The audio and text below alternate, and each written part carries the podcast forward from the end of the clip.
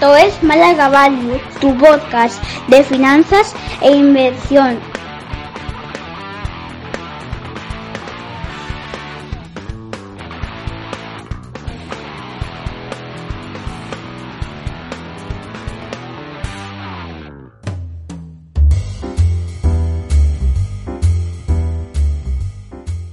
Hola amigos de Málaga Value.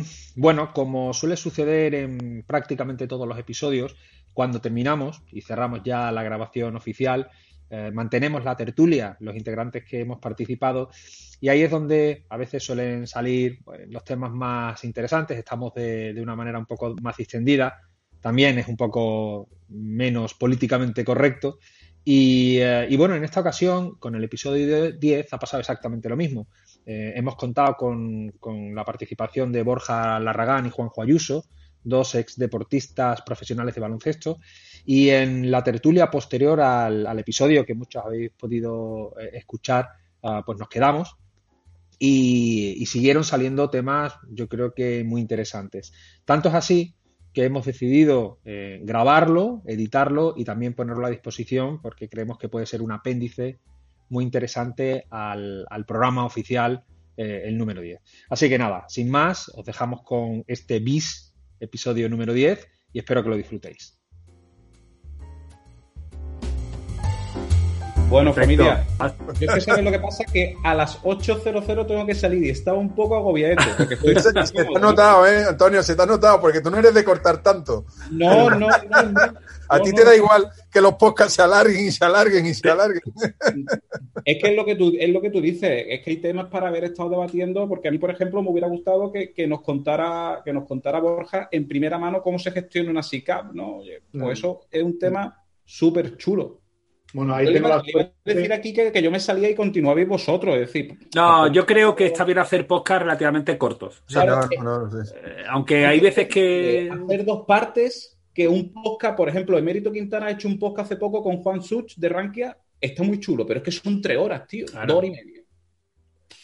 Sí, yo creo que hay que intentar no pasarse de la hora y si se pasa uno de la hora, 20 minutos, 25, no, pero, pero, dedicarlo a un tema, un tema, si por ejemplo lo que tú has dicho, así que pues dedicarle un tema, ahí hemos, lo que he dicho yo antes, ¿no? Hemos tocado cuatro o cinco temas que cada uno es para un episodio. Mm, si, verdaderamente queremos explicarlo para que la gente lo entienda y que, y que llegue a mucha gente, ¿no? Que es lo que pretendemos. Pues, pues claro, es que nos ponemos a hablar de value, claro, la gente se puede perder, ¿no? Entonces poquito a poco. Eh, activa versus pasiva, value versus growth, tal. Eh, eh, por ejemplo, Borja comentó lo de los dividendos, que los españoles vivían, o sea, querían la renta de los dividendos, ¿no? Dividendos sí, dividendos no, porque hay gente que... esa, lucha la tengo siempre con los dividendos porque yo en Estados Unidos miro que crezcan los dividendos años tras año, como claro. Gamble y demás, que dices, claro, es que si todos los años se crecen los dividendos, tienen un payout bajo, tienen poca deuda, ese es muy seguro. Aunque tú veas que es 2,83, no es 5, pero si te vas 10 años atrás y lo has comprado hace tiempo, ahora te están pagando un 5 casi, porque lo han ido incrementando todos los años. Claro. Entonces, no es lo contrario que dices, están pagando los dividendos con la deuda que están cogiendo cualquier día te la cortan, la acción se ha bajado. Claro, es que no es, lo, mismo eso, que eso exactamente, que un payout bajito, que no te paguen con papelito como hacía el Santander, ¿no? Y tal, claro, es que, que de eso hay que hablar mucho. Entonces, nada más que de dividendo hay un programón, hay un programón. Y, pues como todo, y como todo tiene sus pros y sus contras, ¿qué? Perdón. Decía que creo que el programa va a gustar mucho. ¿eh? Pues sí, la verdad es que el sí. Proyecto, el proyecto es interesantísimo, ¿eh? mm. Interesantísimo. La verdad es que es muy, muy personal por parte de los cuatro que estamos metidos, es súper personal y, bueno, no, yo se lo comenté a, Enrique, ¿no? Y, bueno, pues la, parte, la parte psicológica que os he preguntado, la verdad es que lo veo súper importante porque, claro, cada uno lo ve desde su punto de vista. Yo, yo que como he dicho antes, no soy profesional ni nada, pero que incluso siendo amateur, el ir dejando el deporte te cuesta trabajo.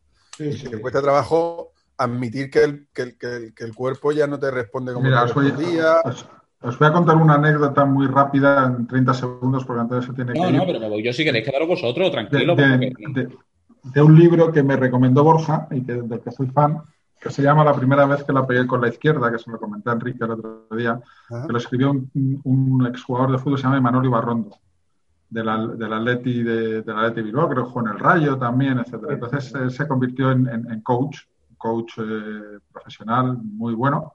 Y el libro, que se llama Las siete P's para triunfar, la primera vez que la pego lección, Las siete P's para triunfar, empieza diciendo, recibí la pelota, la paré con el pecho, la bajé, la tiré hacia la izquierda, yo que era central de cadera dura, tal, me fui hacia la banda, levanté la cabeza, vi al extremo, lancé el balón con la izquierda larga, estaba el, extremo pegado a la cara, recibió la pelota, se encaró a portería, yo estaba muy contento porque por primera vez la pegué con la izquierda, puntos suspensivos para que pases a la otra página, ¿no? Y la siguiente página solo pone puntos suspensivos, lástima que tuviese ya 32 años.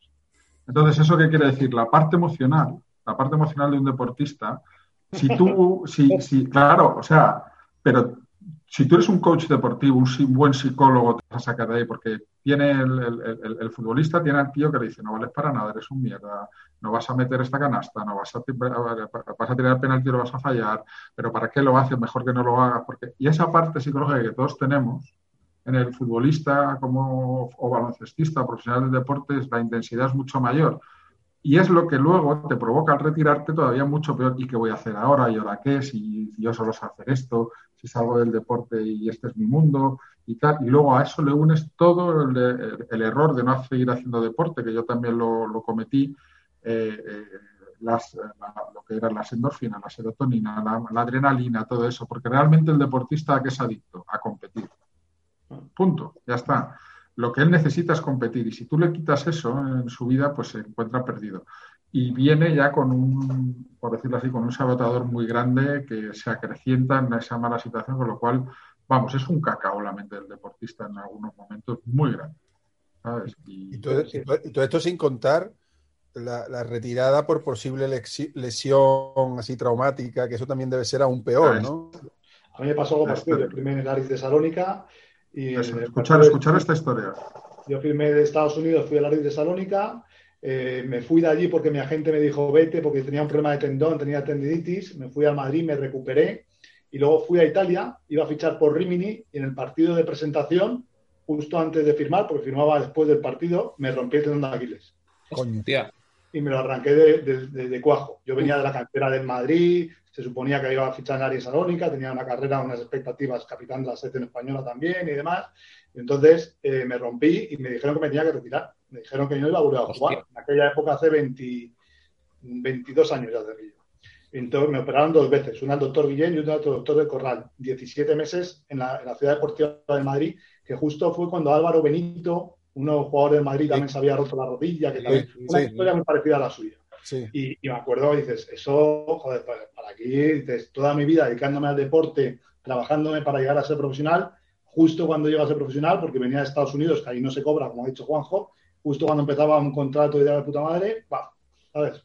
Me rompí sin contrato, porque había dicho que no al del Aris, bueno, me recupero, y bueno, fue un jaleo, o sea, fue un drama. Entonces, eso también influye muchísimo, ¿sabes? Ese tipo de cosas. Entonces eso, cuando te tienes que retirar por eso, no es lo mismo que si te retiras, bueno, cuelgo las botas en lo más alto o cuelgo las botas porque me apetece. Cada, cada situación es muy diferente y por eso hay que tratarla de forma diferente. yo, por ejemplo, eh, eso me parece increíble y yo te os puedo contar mi caso. Yo me retiré porque quise, con 28 años, mm, porque estaba quemado. Pero luego en la lucha de, en la entrevista de lucha de gigantes lo digo, yo me retiré por miedo, por miedo a no volver a ser el que yo había sido porque desde que salí de estudiantes yo perdí mi confianza, perdí todo, tal, empecé a entrar en una, pues lo que te puede pasar en un puesto de trabajo, pero claro, no tenía la madurez ni a nadie al lado, ¿no? Como puede ser ahora lo que queremos hacer con Compas, que me dijese, venga, chaval, no pasa nada, vamos a ver qué podemos hacer por ti. Y claro, en esa época ya me pongo el ejemplo, con 21 años, en Murcia, cuando yo me fui a Murcia de estudiantes, cobrando 500.000 pesetas el año 98, 97, mensuales, que casa pagada y coche, pues claro, no, me quedaba ni un duro a final de. Entonces, eh, que no era un contrato de futbolista y tal, pero para un tío que jugaba en Murcia y que le invitaban a comer en todos los sitios, pues oye, estamos hablando de una pastilla, ¿sabes? Y entonces, claro, todo eso que nosotros queremos hacer en el proyecto es que lo hemos vivido. Y vemos que es una necesidad muy, muy grande. ¿sabes? Yo, yo lo único que me sale mal del podcast de hoy que, que no he conseguido meter lo de mi conversación con Michael Jordan. Lo, he pensado en, varias, en varios momentos. Digo, lo tengo que yo, meter. Yo la sé, hasta luego. Yo la, yo, la, yo la sé, yo la sé. Sí, que se la ha contado todo el mundo. Yo tengo dos anécdotas. Cuéntasela, Borja. Cuéntasela, no, Borja. No, yo no la sé. No, siempre digo de broma, eh, empiezo la broma diciendo que yo estuve charlando con Michael Jordan. Entonces, claro, eso llama la atención. ¿Cómo que charlando con Michael Jordan? ¿no? Y no, y la, anécdota es que estuve yo de voluntario en la Ryder Cup que hubo en Valderrama hace un montón de años ya, eh, cuando era chavalín, yo tendría 18 años. Y claro, eso era una fiesta de famosos en, la Ryder Cup. Y él fue en helicóptero, bueno, a España en avión y luego en helicóptero hasta Valderrama para ver al, al, equipo americano, que eran amigos suyos de golf. Y entonces Michael Jordan estaba por ahí. Y, y nada, entonces, bueno, además en un ambiente, en fin, que podía estar al lado tuya, obviamente rodeado de, guarda, de, de gente de seguridad, pero con mucho, mucha relajación, vamos. Y me acerqué a él, eh, le pedí que si me podía firmar la gorra y me dijo que no.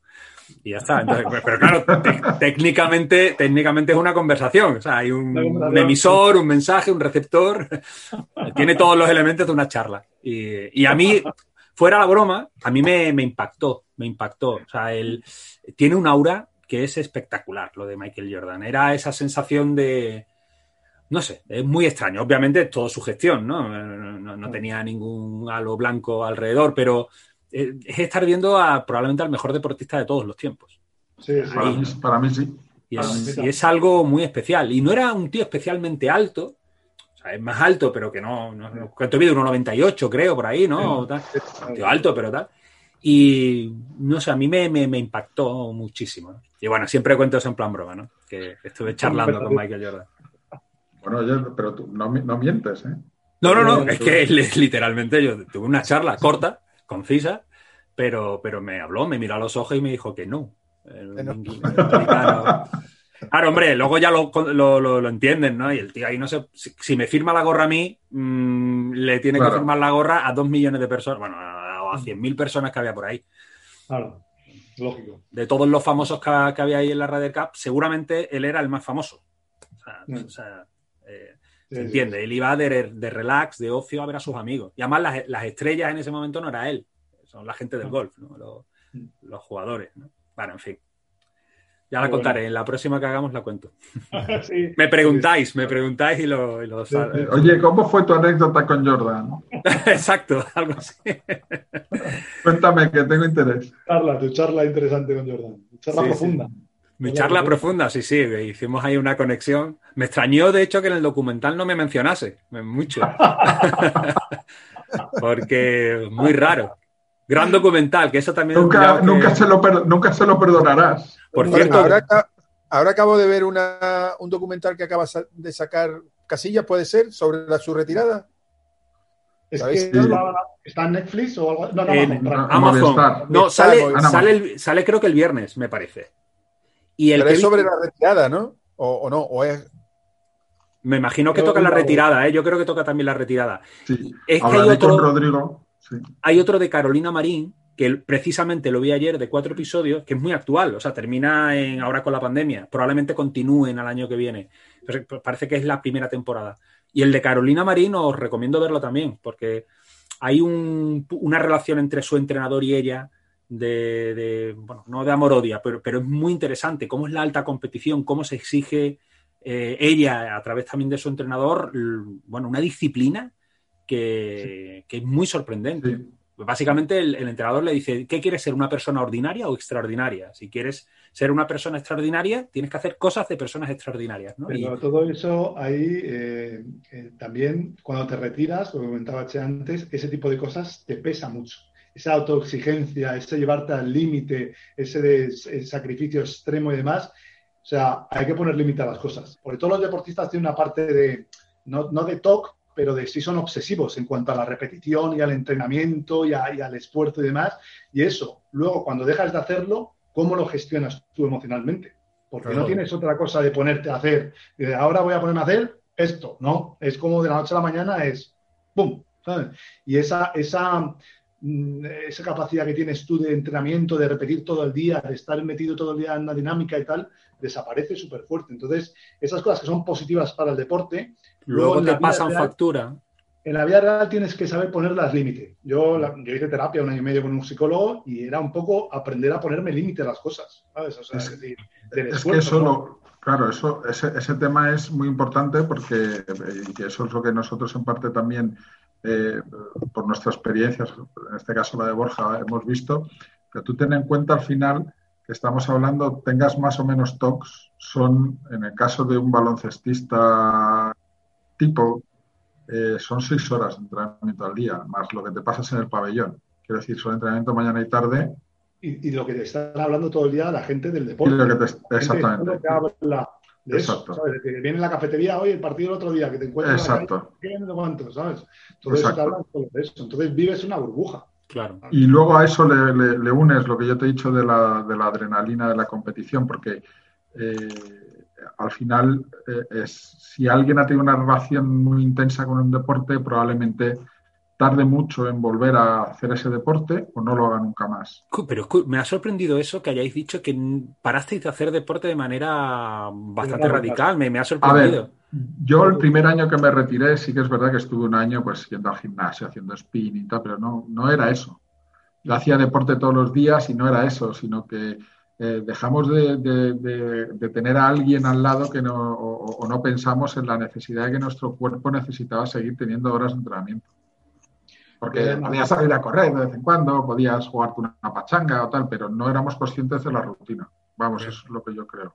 Y además acabas, yo en mi caso con 32 años que me retiré, acabé tan quemado del último año. O sea, siempre cuando acabas a final de temporada, yo por ejemplo me ponía malo del estómago, porque del estrés de los playoffs y demás, terminabas y ese bajón que te da después de competir te hacía ponerte malo, ¿no?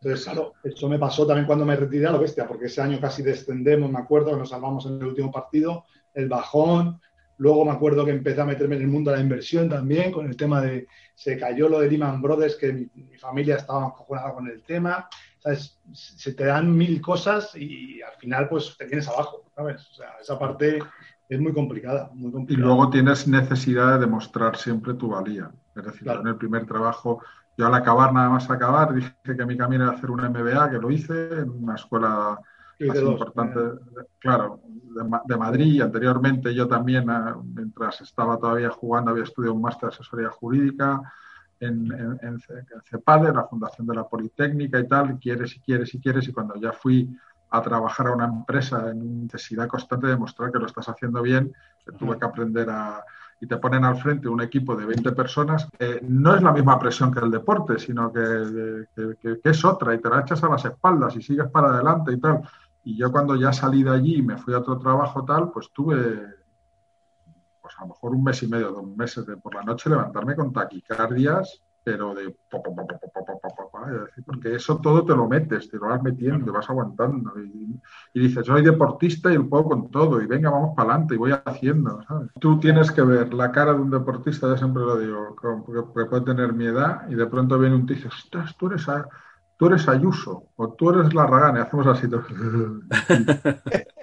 ¿Sabes? ¿Por qué? Porque, bueno, porque claro, me gusta que, que te recuerden y que tal pero sí que es verdad que en este proceso de, entendimiento, esto es un poco como la canción de Mecano, ¿no? Eh, de, entender, llegas a la conclusión de, lo que eres.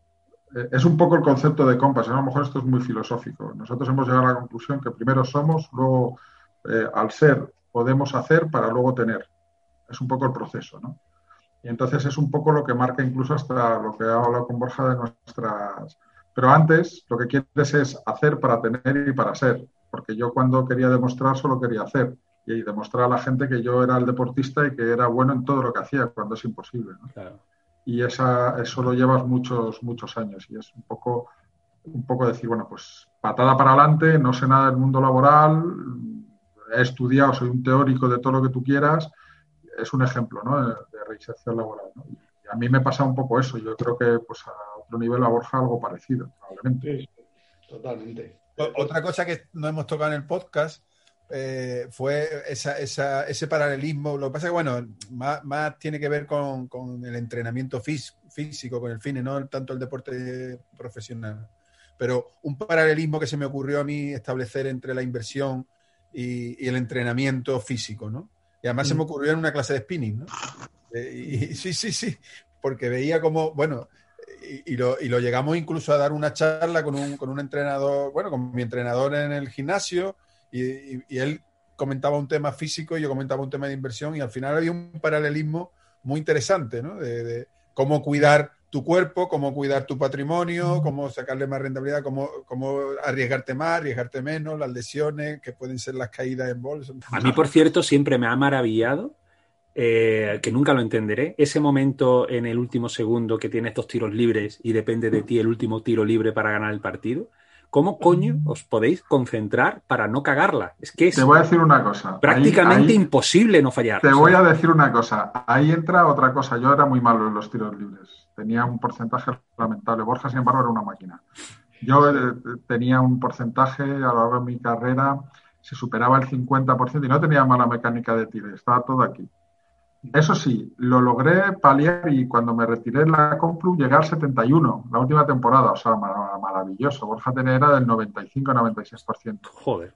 Pero te voy a decir una cosa. en toda la universidad, el, puesto 25 de mejor. Pero te voy a decir una cosa, cuando llegaban los momentos complicados, eh, recuerdo una fase de ascenso con la Complu, que nos entregaba Miguel Ángel Martín.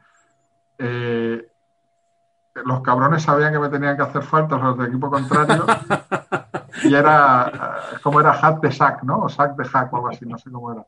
Bueno, pues metí 3 de 4. Hostias, momento. Y, ganamos el partido. Y, todo está, y todo está, y todo está aquí. Eso sí, preferiría, o, bueno, preferiría, ¿no? ¿Lo ves como a veces hablamos como deportistas? Preferiría clarísimamente no tirar esos tiros libres. Meter una canasta en último segundo era otra cosa, porque en el juego tal te salía solo, pero en el tiro libre tenías oportunidad de pensar.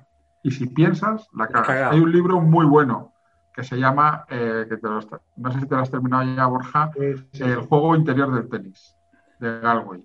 Aconsejo que lo leáis porque los primeros, y porque fíjate, hasta desde un punto de vista de psicotrading, que al final cuando te dicen en yo recuerdo lo importante no es que tú ganes dinero, sino que operes bien. Pues ese es el, tema.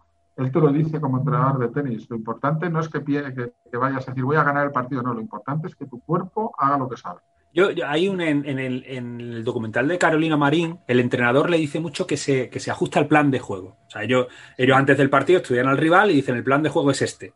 Y cuando la otra emocionalmente se despista, el entrenador está todo el rato, eh, el plan de juego, plan de juego. Yo imagino que e, ahí hay mucha mecánica, ¿no? Es decir, yo en el momento tal tengo que pensar que, o sea, no tengo que pensar, tengo que pensar en la mecánica, en el plan de juego, en el... El, el ejemplo de Nadal. ¿Por qué Nadal la gente dice, joder, Nadal, ¿qué hace en cada saque?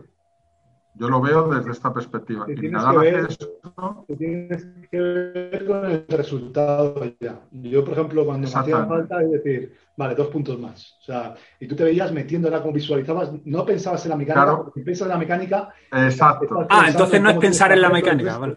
No. Lo que pasa que sí que es verdad que eh, al deporte profesional lo que tú tienes que hacer primero es entrenar, visualizar, mecánica, mecánica, mecánica, técnica individual y tal y a partir de ahí utilizar todo tipo de artimañas, por decirlo así, para que tú no pienses y, dejes a, salir lo que tu cuerpo sabe hacer, ¿no? Que es lo que te dice el, juego interior del tenis. No sé si tienes algo que aportar, No, no, totalmente. No, yo decía que casi es más difícil estar en un pabellón lleno de gente y que todo el mundo se calle. a, mí, por ejemplo, me costaba más eso que todo el mundo le esté gritando. Yo cuando me gritaba todo el mundo, te daba igual. la metía fijo. Pero si yo creo que es más difícil, claro, te digo, para un tirador que todo el mundo haga. Y era silencio absoluto, porque ahí, al revés. Hostia, Tú estás pensando, cabrones, pero ¿por qué no gritáis? No, no, no, es como que no, no, estás acostumbrado a eso. O sea, esa psicología tenía que ser o sea, al revés, los, los estadios. Eh, en, el, en el tenis, yo eh, una cosa, yo, yo, bueno, yo jugaba al fútbol y después con una lesión de rodilla, pues me reconvertí al tenis y tal, ¿no? Y, mm. y, y bueno, sé un poquito lo que sufrí en el tenis, pero cuando yo veo a Nadal, es que, es que me maravilla no tanto el juego, que también, sino la capacidad psicológica que tiene este chaval. Y cuando el último partido que le ganó a, a Djokovic en, la, en Roland Garros, que iba ganando de calle, y yo estaba sufriendo, porque, porque en el tenis hasta que no ganas el último no ganas. Es decir, tú puedes ir ganando y, de hecho se ha dado, ¿no? Porque no, es, no, es, como el baloncesto o el fútbol que pasa el tiempo y va. No, no, es que ahí puede estar el tiempo indefinidamente hasta que el otro te gane. Y, si en el tercero se dobla el tema y empieza el otro a. Que, que, que, hubo un conato, lo que pasa es que no fructificó, pero hubo un conato en que el otro se recuperaba. Y decía, es que ese sufrimiento, ¿no? y tienes que estar hasta el final cumpliendo. Además, el tenis, el tenis no te pueden cambiar. Efectivamente. Y el fallo es tuyo. Mantillo, que es que hoy no la pego, pero o sea, no meto ni una, ¿sabes? Pero que en el tenis estás jodido porque dices, o sea, es que tengo que quedarme aquí. O sea, por no, mal que esté, no me puedo ir a ningún sitio. Eso es verdad. Mira, che, a ti, totalmente coco, vamos. es, es muy ¿A ti te gustaría el libro ese del juego interior del tenis? Pues si juegas al tenis es un libro que además te vale para cualquier cosa. Es que te vale hasta para para el momento que tengas así para hasta para invertir. Fíjate lo que te digo. A mí me encantó. Me, lo he apuntado, me lo he apuntado. habla muy bien también el de Tony Nadal. No sé si lo habéis leído, pero no, no, no lo he leído. No, no. Lo que sí que me quedé con, de con una charla fue que hay que, que a los jóvenes hay que educarles el carácter, que es lo que ellos hicieron con, con, hay que educarlo con Rafael. En el carácter.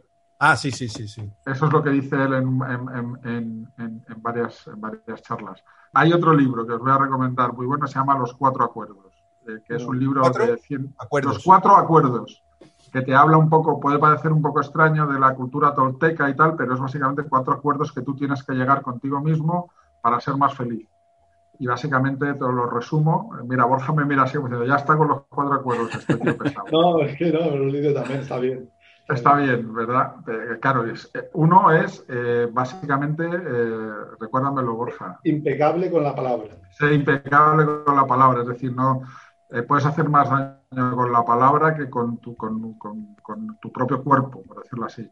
El segundo acuerdo, básicamente no te tomes nada a título personal, porque si te lo tomas a título personal vas a sufrir y probablemente la gente que te llama gilipollas está proyectando que se considera un gilipollas. El tercer acuerdo es eh, no hagas casos a las suposiciones. No hagas suposiciones porque es el habilis mental, es decir, no juzgues. Y el cuarto acuerdo es haz siempre lo máximo posible. Si tú consigues que esos cuatro acuerdos, basado en el último más importante según el autor, aunque tú tienes que decir cuál es, consigues, eh, por decirlo así, llevarlo a lo máximo, probablemente estés más cerca del bienestar que cualquier otra persona. Porque si tú lo haces, aunque sea por amor propio, yo si fuese después de todo lo que he vivido, como he pasado por eso, el entrenador me tiene manía, es que todo está en mi contra y tal, sé lo que es como deportista, llegas a la conclusión que eso no es lo importante. Lo importante es que tú hagas lo máximo siempre. Y si haces lo máximo, partes de algo. Si no lo haces, no partes de nada.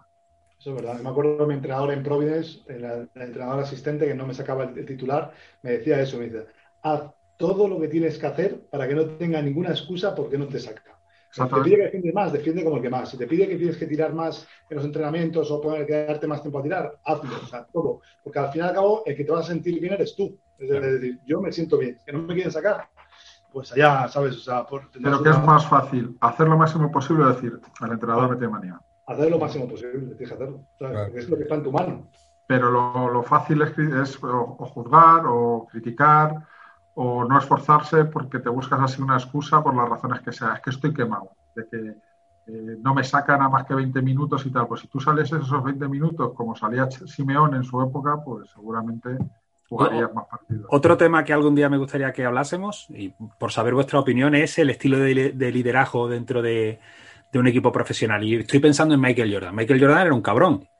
Eh, y para ser el mejor de, toda la historia, era un cabrón y era hasta cruel con los compañeros. Es, la única manera de llegar a ser eh, una gran estrella? el, tema, el tema no está ahí. Hay, un, hay otro libro más, Los 11 Anillos de Phil Jackson. Ahí te explica muy bien el tipo de liderazgo de los Bulls y luego el tipo de liderazgo de los Lakers. Y lo que él te dice es que en los Bulls había dos líderes. Estaba el líder a, eh, figura omnipresente poderosa que era Michael Jordan, y estaba el líder a que todo el mundo, eh, con el que todo el mundo hablaba, que era Scottie Pippen, por, diferenciarlo de alguna manera. Entonces todos iban a la guerra con Scottie, aparte de Phil Jackson, y todos iban a la guerra con Michael. Michael atendía solo a lo que tenía que atender y Scottie era como su regente, por decirlo de alguna manera, atendía las quejas de todos los demás y ponía de acuerdo, era un poco el pegamento de todo, de todo el equipo. Y Michael Jordan al principio su liderazgo era de exigencia plena.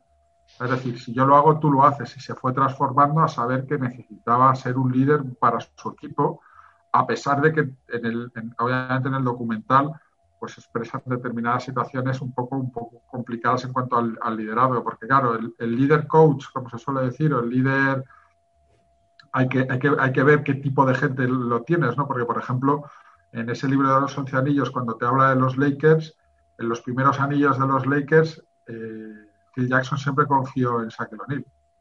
Mm. De hecho, cuando se fue Shaquille, no quería que se fuese. Y hasta que Kobe Bryant no entendió que no solo valía un liderazgo desde el punto de vista de exigencia, sino que tenía que contar con el resto, integrar al resto, tenía a Derek Fisher como segundo, etcétera. Es decir, que en un equipo profesional el liderazgo nunca va solo.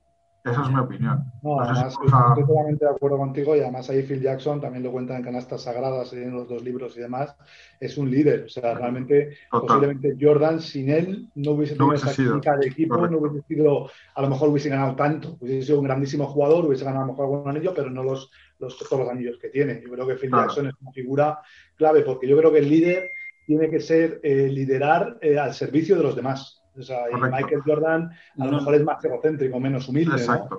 Ahí está. un gran grado de humildad, de empatía, de confianza, de todo tipo de valores que hablamos también. Valores compas. ¿eh? Entonces, al final, al final tú tienes que tener en cuenta que el entrenador que tiene que tener liderazgo, hay dos tipos de liderazgo que puedes tener.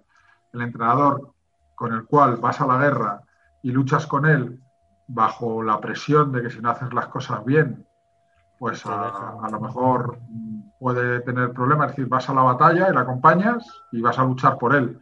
Pero está luego el entrenador o líder que, es, que vas a morir por él. Esa es la diferencia. Y con Phil Jackson iban a morir. Mm. Y una, última pregunta, ya que me interesa. ¿Llegasteis a conocer a Andrés Montes? No, yo no. Yo a que conozco y, tuve cierto, bueno, hace tiempo que no hablo de eso, a Ramón Trecet. Ajá, sí. También, claro, mítico. Vivía al lado de casa de mi hermano. La vida puede ser maravillosa. Exacto, sí, sí. pena. Eso decía. Además, el tío lo, clavaba con Michael Jordan, con el fadeaway este que, tenía, decía, metía la canasta, decía, es muy fácil. Sí, sí. Era un tío que para eso era un crack. Mucha personalidad retransmitiendo y, joder, es que creó también muchísima afición al básquet, con su manera tan particular de retransmitir. Sí, sí. Totalmente. Bueno, era el, club de, como era el presidente de Gepetos Brothers. Yo estaría en ese club de los tiros libres de los Gepetos. Bueno, bueno. Oye, pues nada, lo dejamos aquí. Que muchas gracias. Estamos en contacto. Ya haremos más cosas, Juanjo. Ya nos vemos nosotros por nuestro club con cositas y. Bueno, muchas gracias. Pues, sí, muchas gracias. Muy bueno. Venga, chao. Cierro por aquí. Hasta, luego.